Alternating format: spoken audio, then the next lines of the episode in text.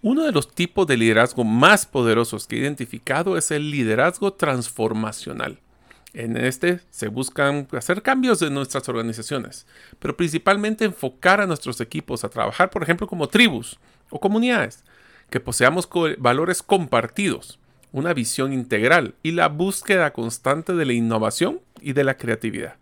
En este episodio de la serie 5x5, los 5 aprendizajes de los 5 mejores libros, hablaremos específicamente de los libros relacionados a este tema, liderazgo transformacional, que son la quinta disciplina, el arte y la práctica de la organización que aprende, de Peter Senge. Tribus, necesitamos que nos guíes, por Seth Godin. Transformando el liderazgo, de James McGregor Burns. El desafío del liderazgo, de James Cosas y Barry Posner. Y el arte del liderazgo transformacional, de Isabel Ramaskowski. Espero que no haya atropellado el apellido de la última autora y que este episodio te sea de mucho valor.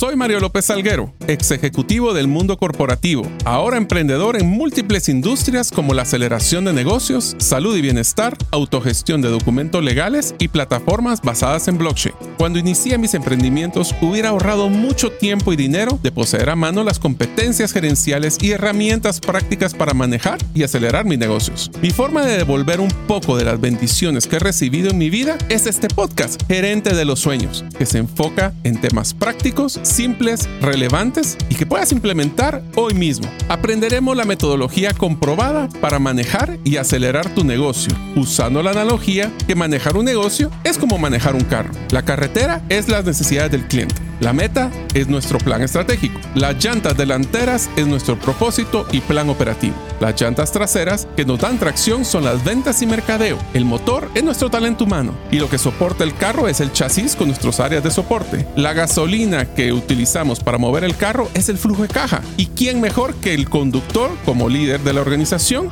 acompañado de los pasajeros que son los stakeholders o partes integrales del negocio? Cada semana te damos contenido de valor para que ganes en la carrera de los negocios. Y recuerda que mi sueño es que vivas tu vida con pasión, resiliencia y templanza. Iniciamos.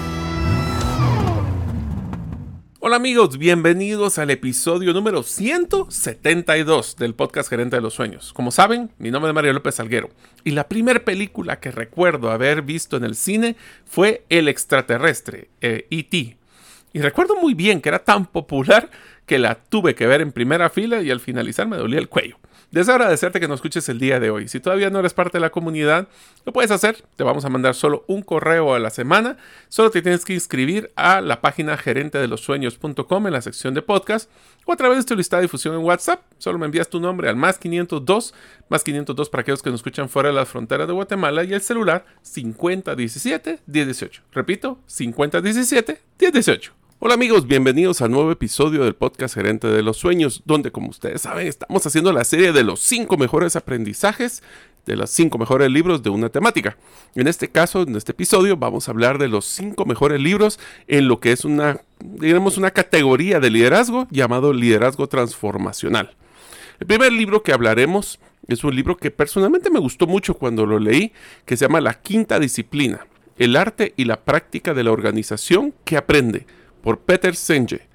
Senge introduce la idea de una organización que aprende y que requiere un tipo de liderazgo transformacional para poder implementarla. El primer aprendizaje de este libro es lo que llaman el pensamiento sistémico. Este es un pensamiento que, para hacer en paréntesis antes de seguir hablando del libro, lo aprendí de una forma bien dinámica cuando estaba sacando mi maestría en gestión pública y liderazgo. Cuando hablamos de que a veces las soluciones no son lineales, no es que un causa-efecto, no es que solo solucione una cosa y con eso se resolverán todos los problemas, sino que también veces tenemos una complejidad de situaciones difíciles. Y por ende necesitamos buscar, pues tratar de encontrar soluciones integrales y no solo lineales. En este caso usamos un juego muy interesante de un juego que se los explico, obviamente si lo pueden buscar eh, en internet seguramente lo encontrarán, que era un juego sobre cómo poder manejar una producción. Éramos una empresa que manejaba producción de cerveza. El juego empezaba con que nosotros manteníamos un inventario, teníamos tres o cuatro distribuidores, eran tres o cuatro participantes, que tenían un inventario regular, teníamos un comportamiento de, compra muy regular, y de repente, pues, o oh sorpresa, en uno de los cantantes más populares de pop en, en el mundo, decidió sacar nuestra cerveza dentro de uno de sus videos. Y entonces se dispara la necesidad de inmediata. No tenían inventario. Los distribuidores pidiendo mucho, pidiendo mucho. Usualmente pedían 20, ahora estaban pidiendo 100. Y bueno, nosotros tenemos una capacidad instalada. Se invierte en maquinaria. Se envía el, inventario. Ahora todos tienen 100 en vez de 20. Se mantiene la venta. Y de repente este mismo cantante se mete en problemas sociales. Y ya nadie quiere saber de la cerveza. Y todos se quedaron con el inventario grande y nosotros con una planta que crecimos, invertimos y ahora no tenemos la demanda. No es así de fácil poder hacer un problema y por eso tenemos que pensar como que es un problema, no solo dejarnos llevar por la inercia o por la necesidad puntual, sino tener un pensamiento sistémico. El libro destaca la importancia del pensamiento sistémico como una habilidad fundamental para comprender las interconexiones y las relaciones entre los componentes de un sistema organizacional. Senge argumenta que comprender los patrones y las dinámicas subyacentes en un sistema ayuda a identificar soluciones más efectivas y evitar soluciones solo a corto plazo. Voy a poner un ejemplo. Si nosotros tenemos un problema serio de, em, hablemos de clima organizacional en nuestra organización, nosotros lo primero que pensaríamos es, si le subimos el salario a todos, con eso se va a mejorar probablemente sí se va a mejorar en el corto plazo, porque como todos sabemos, el tema salarial o de compensación monetaria brinda emociones y, alegrías a corto plazo. Que lo que pasa, esto va a generar un incremento en costos. ¿Será que vamos a estar listos para la siguiente crisis y después vamos a estar teniendo que despedir personas? O sea, hay mucha complejidad en ese sentido. Por eso, un pensamiento sistémico va a permitir que los líderes y las organizaciones puedan ver una imagen completa y tomar decisiones informadas para el beneficio a largo plazo y no solo estarse basando en el corto plazo. Así que como tarea para este episodio, les recomiendo que busquen desarrollar el concepto de pensamiento sistémico. El segundo aprendizaje es la construcción de una visión compartida. Sen enfatiza la importancia de tener una visión compartida en la organización. Una visión compartida crea un sentido de propósito y dirección que sean comunes y fomenta la colaboración, así como el compromiso de todos los miembros de la organización. Entonces la pregunta y la tarea, tal vez este episodio lo voy a hacer con varias tareas, pero una de las tareas que les daría es, las personas de su organización, primero si tienen una visión, segundo, es una visión que todos entienden, comprenden y saben cómo aplicar, y tercero, ¿es una visión accionable o es solo una inspiracional que no está generando la acción? En este libro el autor destaca la necesidad de involucrar a las personas en la construcción de una visión que sea inspiradora y que refleje los valores y las aspiraciones de la organización como un ente de grupo de personas. El tercer aprendizaje es el aprendizaje en equipo. El libro resalta el aprendizaje en equipo como una práctica clave en las organizaciones que emprenden. Senga argumenta que cuando los equipos se convierten en comunidades de aprendizaje, se genera un mayor compromiso, creatividad y capacidad para resolver problemas complejos. El aprendizaje en equipo implica la capacidad de reflexionar juntos, cuestionar supuestos eh, sin tener que exaltarse, experimentar, aprender de los éxitos así como de los fracasos. La colaboración efectiva y el diálogo abierto son fundamentales para el aprendizaje en equipo. Les hago una pregunta, y esta es la tarea, voy casi que una por, aprendizaje, pero esta es una tarea interesante. La próxima vez que ustedes tengan un fracaso, antes de enojarse, antes de reclamar, ¿qué tal si preguntan a todo el equipo qué fue lo que pudimos haber hecho diferente para que esto no sucediera? ¿Qué aprendizajes tuvimos de este fracaso? Ahora hagan lo mismo cuando sea su éxito. ¿Qué cosas hicimos bien? ¿Cómo las podemos replicar? ¿Qué cosas hubiéramos podido mejorar?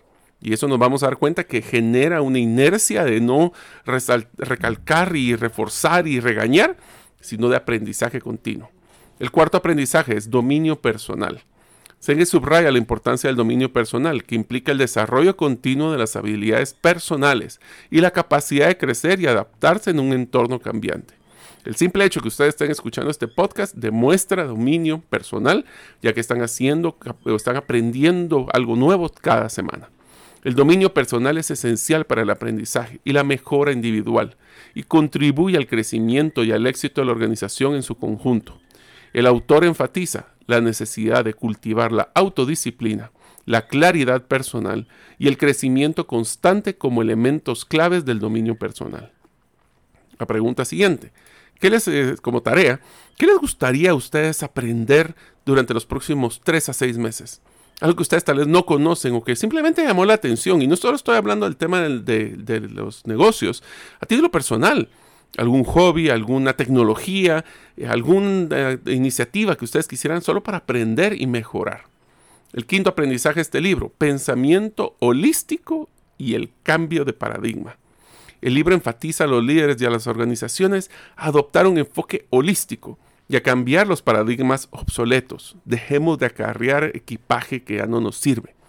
Senga argumenta que las organizaciones exitosas son capaces de ver más allá de las partes individuales y comprender cómo todas las partes interactúan como un sistema completo. Esto implica cuestionar supuestos arraigados, desafiar las formas convencionales de pensar y estar dispuesto a aprender, así como adaptarse constantemente en un entorno cambiante. El segundo libro, otro libro que me gustó mucho, es bien simpática la portada porque es un montón de puntos juntos, se llama Tribus, Necesitamos que nos guíes, de Seth Godin. Godin discute cómo los líderes pueden inspirar a grupos de personas o tribus para lograr grandes cosas. El primer aprendizaje, la importancia de liderar tribus. Godin argumenta que las tribus son grupos de personas conectadas por intereses comunes, creencias u objetivos. El autor sostiene que los líderes tienen la responsabilidad de identificar y liderar esas tribus. Y no estoy confundiendo tribus con organigramas, ¿eh? ya sea que en el ámbito profesional, en las comunidades o inclusive en movimientos sociales. Liderar una tribu implica proporcionar una visión clara, inspirar a los miembros y fomentar la colaboración, así como la participación activa. Tarea interesante.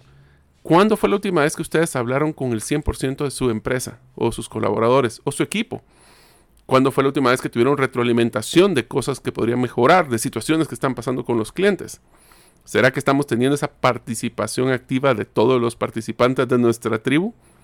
Esa es la tarea. El segundo aprendizaje, la necesidad de construir una conexión emocional. Miren qué interesante este. Godin destaca la importancia de establecer una conexión emocional con los miembros de la tribu. Los líderes deben de entender las aspiraciones y los valores de su tribu. Y no necesariamente, solo voy a hacer paréntesis, significa los valores de la organización. Porque los valores de la organización es lo que se comunica y se trata de, de, pues, de influir pero la tribu per se, don, en su trabajo diurno o el trabajo en las trincheras, puede ser que tenga otros valores muy diferentes. Y tenemos que comunicarnos de manera efectiva para crear una relación significativa. La comunicación en un liderazgo es clave. Si somos esos, como decimos, no podemos liderar un equipo desde el Olimpo. Esto implica escuchar activamente, demostrar empatía y mostrar autenticidad en las interacciones. Las conexiones emocionales van a fortalecer la lealtad y el compromiso de los miembros de la tribu. Suena interesante para un tema de retención. ¿Existe conexión emocional consistente y latente en nuestra organización? ¿O simplemente las personas van a trabajar por un cheque? No sé, es para que la piensen.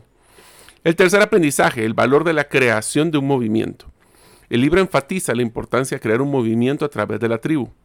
Godin sostiene que los líderes deben desafiar el status quo, deben inspirar a los demás y movilizar a la tribu hacia una causa o un propósito común.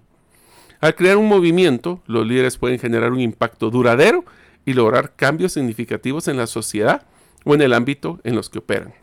Esto le suena mucho al concepto que ha estado saliendo recientemente del propósito de la organización, ¿Cuál es el beneficio? ¿Cuál es ese valor que da a la sociedad nuestra empresa? Y si la respuesta es, pues hacemos un proceso, pero no, tiene un impacto, ¿será que vamos a crear esa conexión emocional que estábamos hablando anteriormente? Hmm, sería pensarlo. ¿Qué es lo que motiva a las personas a levantarse todas las mañanas? De nuevo, no es el cheque. ¿Qué es? ¿Qué cambio? ¿Qué mejora estamos haciendo en las personas? El cuarto aprendizaje, la importancia de la transparencia y la confianza. Godin destaca que los líderes de las tribus deben ser transparentes y construir una cultura de confianza. La transparencia implica compartir información y conocimiento de manera abierta. y fomentar la colaboración. Es muy difícil saber si estamos ganando en un partido de fútbol si ni siquiera sabemos cómo va el, marcador. También pide que todos, o la participación de todos los miembros en esta tribu. La confianza es esencial para el éxito de la tribu, ya que facilita la toma de riesgos.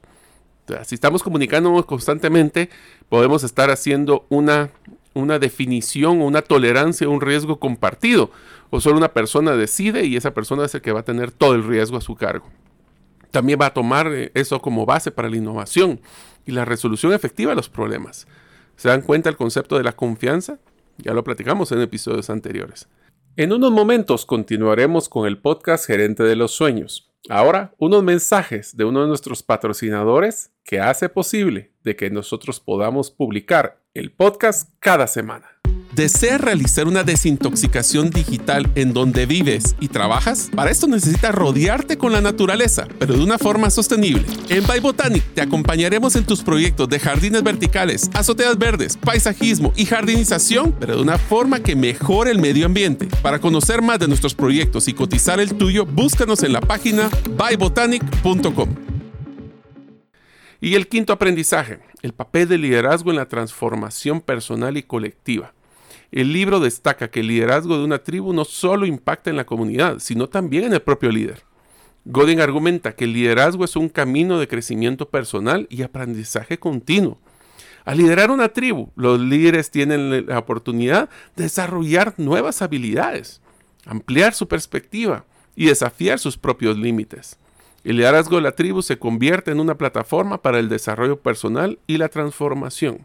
Esta es una tarea que se las dejo muy interesante ustedes quieren tomar un rol de liderazgo si no lo tienen actualmente, ¿qué tal si empiezan a liderar diferentes tipos de tribus que no necesariamente van a ser en el ámbito laboral, tal vez en un ámbito social, en la iglesia, en diferentes eh, comunidades? Ese demuestra su capacidad de haber practicado y aprendido a liderar, una tribu anteriormente. Si ustedes están ya trabajando y son líderes y quieren crecer en el mundo corporativo, ¿Qué tal si ustedes empiezan a desarrollar eh, proyectos que ustedes lideren multidisciplinarios? Donde se van a poder pues, exponer a diferentes pues, enfoques y diferentes departamentos de la organización. en el momento que ustedes amplíen sus tribus donde ustedes han liderado, mayor confianza van a tener las personas para poder delegarles la siguiente tribu.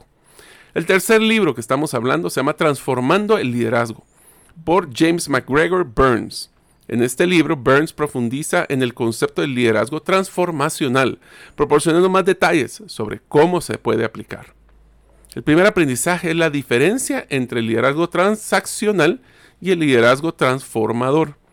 Burns distingue que el liderazgo transaccional se enfoca en el intercambio de recompensas y castigos para alcanzar objetivos, y el liderazgo transformador busca inspirar y motivar a los seguidores para lograr cambios profundos y duraderos. ¿Cuál de los dos les gustaría a ustedes estar manejando? El liderazgo transformador se centra en valores, en metas compartidas y en el crecimiento, así como el desarrollo personal de todos los colaboradores. Un poquito resumiendo lo que hemos hablado en los dos libros anteriores. El segundo aprendizaje es el poder de la visión y los valores. El autor destaca la importancia de una visión clara y los valores compartidos en el liderazgo transformador. Una visión inspiradora proporcionará un propósito y una dirección clara, mientras que los valores van a guiar las acciones y así como las decisiones del líder y todas las personas que están participando o los colaboradores. Una visión y unos valores compartidos crean cohesión o pegamento y compromiso dentro del equipo para fomentar así la creatividad y la innovación. Un paréntesis aquí. Con el tema de los valores, yo personalmente lo que he tenido experiencia, o lo mejor práctica, es que no solo se debe hablar de una palabra, o integridad, eh, trabajo en equipo, bueno, son dos palabras, pero son, no, no palabras puntuales. Tenemos que definir los comportamientos que son aceptados dentro de esto. Integridad es muy amplio, ética es muy amplio. El tema de enfoque al cliente, ¿qué significa eso? ¿Cómo lo puedo vivir? ¿Cómo puedo saber si mi día a día lo hago o no lo hago? Por eso los valores básense en comportamientos. La tercera aprendizaje es la importancia de la ética y la responsabilidad. Hablando de palabras que son valores posiblemente. Burr resalta la necesidad que los líderes transformadores sean éticos y responsables en sus acciones y decisiones. yo les voy a decir dos palabras adicionales, que sean congruentes y consistentes, para demostrar que son en el tiempo lo que dicen y hacen es lo mismo. El liderazgo transformador se basa en la confianza y la integridad, y los líderes deben actuar, como mencionamos anteriormente, de manera ética, pero también asumir la responsabilidad y las consecuencias de sus acciones. No se vale lo que nosotros decimos de qué van a hacer versus qué vamos a hacer. Somos parte del problema y parte de la solución. No solo estamos tirando la responsabilidad a otros. Eso no es un buen líder. El liderazgo transformador implica preocuparse por el bienestar de los demás y trabajar también por el bien común. El cuarto aprendizaje es la relevancia del liderazgo colectivo y la participación.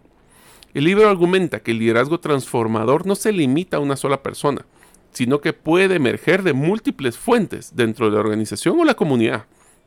El liderazgo colectivo implica empoderar a los demás y fomentar la participación activa de los colaboradores.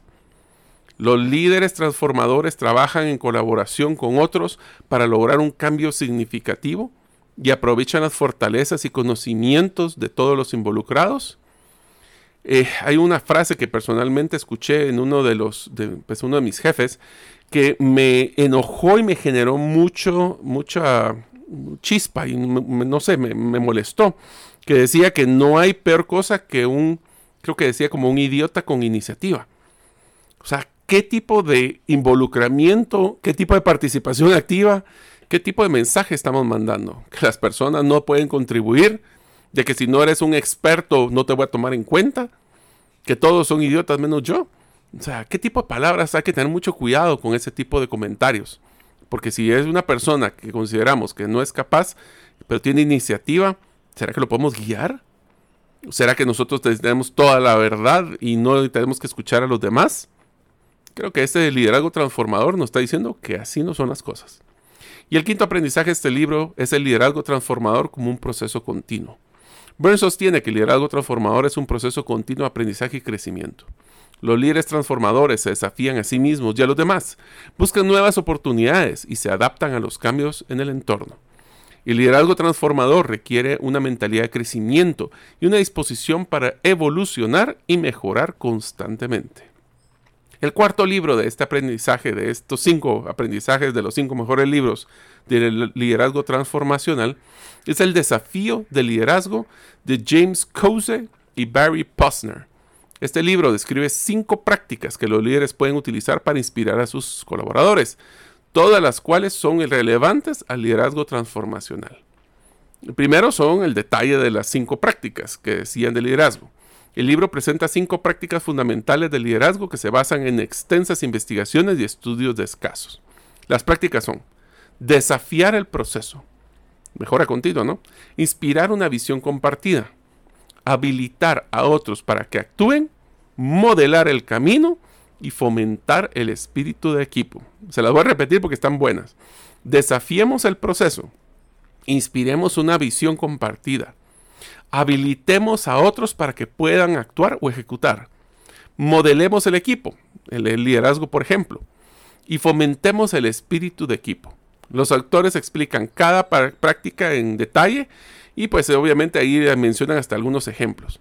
Estas prácticas se consideran esenciales para convertirse en un líder efectivo y tienen el poder de influir positivamente en las personas y en las organizaciones. Uno de los aprendizajes también del libro es la importancia de la credibilidad. Los autores enfatizan la importancia de la credibilidad en el liderazgo. La credibilidad se basa en la confianza. Y la confianza se gana a través de la integridad, la honestidad y el respeto. Esto es, les diría que es una de las cosas que aunque suena rápido, integridad, honestidad y respeto, es sumamente difícil porque como líderes somos humanos y tenemos emociones, a veces se nos sale el apellido. Entonces tenemos que tener esa humildad también en complementaría para que cuando cometemos errores, pues disculparse y también enfocarnos. Los líderes debemos de ser auténticos. Tenemos que cumplir nuestras promesas y actuar de acuerdo con nuestros valores. Tenemos que aprender a decir que no también. Y tenemos que aprender a que no, no siempre vamos a, tenemos que ser conservadores, pero tenemos que ser inspiradores. O sea, no es fácil ser líder. La credibilidad es esencial para establecer relaciones sólidas con los seguidores o los colaboradores y generar un compromiso duradero. El tercer aprendizaje es como una es, liderazgo es como una relación. El libro sostiene que el liderazgo es una relación entre líderes y los seguidores o los colaboradores. Los líderes deben de estar comprometidos con el bienestar y el desarrollo de sus colaboradores. Esto implica escuchar activamente, proporcionar apoyo, quitar barreras, reconocer y celebrar los logros de los demás y brindar retroalimentación constructiva permanente. Los líderes efectivos cultivan relaciones sólidas y respetuosas que fomentan la colaboración y el crecimiento mutuo. Tener conversaciones de retroalimentación constructiva, les voy a decir, es una de las cosas que a mí personalmente más me ha costado. Cómo poder hablar a una persona para que no se frustre o que no sienta que regaño y tratar de inspirarlos y motivarlos para que logre mejorar y hacer cosas arriba de lo que él cree que puede hacer. El cuarto aprendizaje es el poder de la visión y el propósito. Los autores destacan la importancia de tener una visión clara y un propósito significativo. Los líderes efectivos son capaces de articular una visión inspiradora que motive a los demás y guíen sus acciones. Una visión compartida crea un sentido de dirección y unifica a las personas en torno de un objetivo común. Los líderes deben de comunicar su visión de manera convincente y ayudar a los demás a ver cómo su trabajo contribuye a una misión más amplia de la organización. Y el quinto aprendizaje, este cuarto libro, es la importancia de la perseverancia y el aprendizaje continuo. El libro resalta la importancia de la perseverancia y el aprendizaje continuo dentro del liderazgo. Los líderes efectivos se enfrentan desafíos y obstáculos con resiliencia y determinación. No es fácil porque sabemos que a veces flaqueamos cuando sentimos que ya no, no encontramos el fin. También reconocer que el liderazgo es un proceso de mejora constante y están abiertos a aprender de sus éxitos, así como de sus fracasos. Los líderes debemos de buscar oportunidades para el crecimiento personal y fomentar una cultura de aprendizaje dentro de los equipos y organizaciones. Voy a poner un paréntesis aquí. Una tarea que tal vez recomiendo que hagan es, tenemos todos nuestros equipos, todos los equipos y las personas que están dentro de nuestros equipos, un plan de desarrollo anual. Esto es solo definir una cosa. A veces pueden poner dos, tres, pero una cosa mínima que debería desarrollar la persona durante ese año y que sea parte de su evaluación de desempeño. Esa es una mejor práctica que he visto en muchas empresas. Y el quinto y último libro de este episodio es El arte del liderazgo transformacional de Isabel Rimakovics. Espero que haya dicho bien la el apellido. La autora examina los principios y prácticas del liderazgo transformacional y ofrece herramientas prácticas para mantenerlo o implementarlo en cualquier ámbito. El primer aprendizaje es la comprensión del liderazgo transformacional. El libro probablemente explora los conceptos fundamentales del liderazgo transformacional, como la capacidad de inspirar y motivar a las personas hacia un cambio positivo y significativo.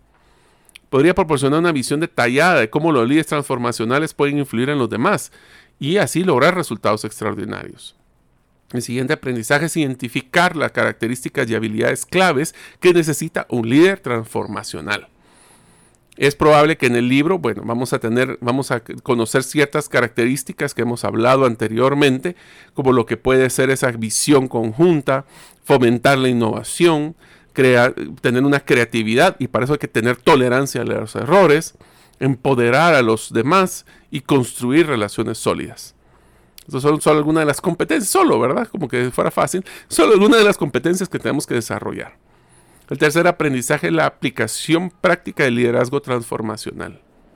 Tenemos que estar conscientes que nosotros tenemos que practicar esto. Esto no se da fácil. Esto, o sea, estamos dando varias cosas que tendríamos que hacer. Pero liderar con éxito, por ejemplo, un cambio o la transformación, eh, también requiere un gran, eh, eh, un gran involucramiento de la inteligencia emocional, del tener de manejar el riesgo, de manejar la incertidumbre, la pregunta es, ustedes como líderes transformacionales, ¿cómo manejan ese estrés del no saber el resultado, de no saber si va a funcionar o no va a funcionar las cosas? Eso tiene que ver mucho de, con que tenemos que ir practicando con cosas pequeñas para poder obtener resultados en momentos grandes. Se habla en el cuarto aprendizaje el enfoque al desarrollo personal.